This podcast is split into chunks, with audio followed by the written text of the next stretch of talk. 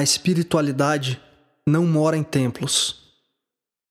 Espiritualidade se vê e se prova no dia a dia, no passo em falso, no convívio diário, na violência do agressor, na palavra amarga, na frieza cinza das ruas.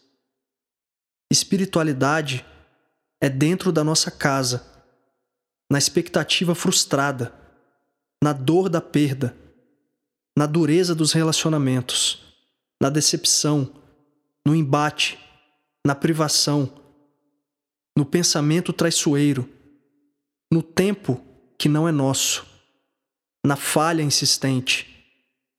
Espiritualidade não se guarda em livros, em certificados, em velhos pergaminhos, na gaveta ou no lado de fora.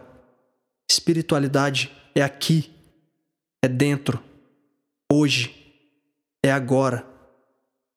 Espiritualidade se vê na convergência das diferenças, na verdade maior por trás das pequeninas verdades e vaidades, na nudez por trás das máscaras, na contemplação consciente de cada erro como a oportunidade vindoura do acerto, no contato direto com o divino.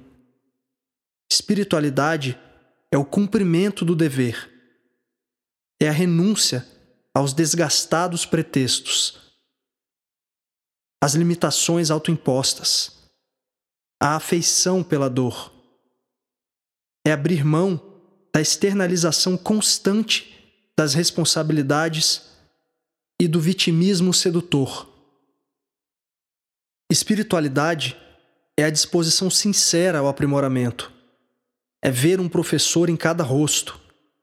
É a humildade eterna do aprendiz. É a certeza do saber muito pouco. Espiritualidade é o silêncio eloquente quando as palavras divagam.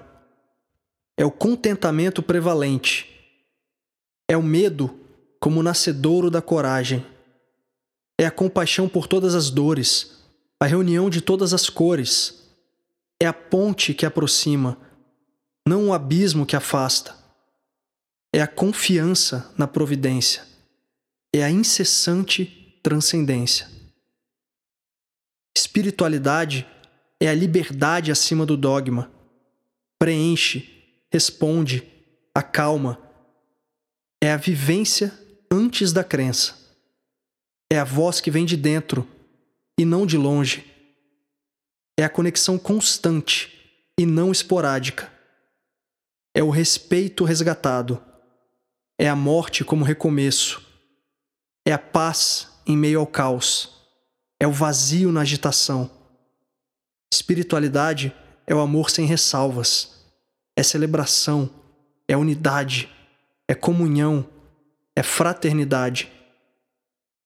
Espiritualidade é a respiração do grande espírito que mora em mim.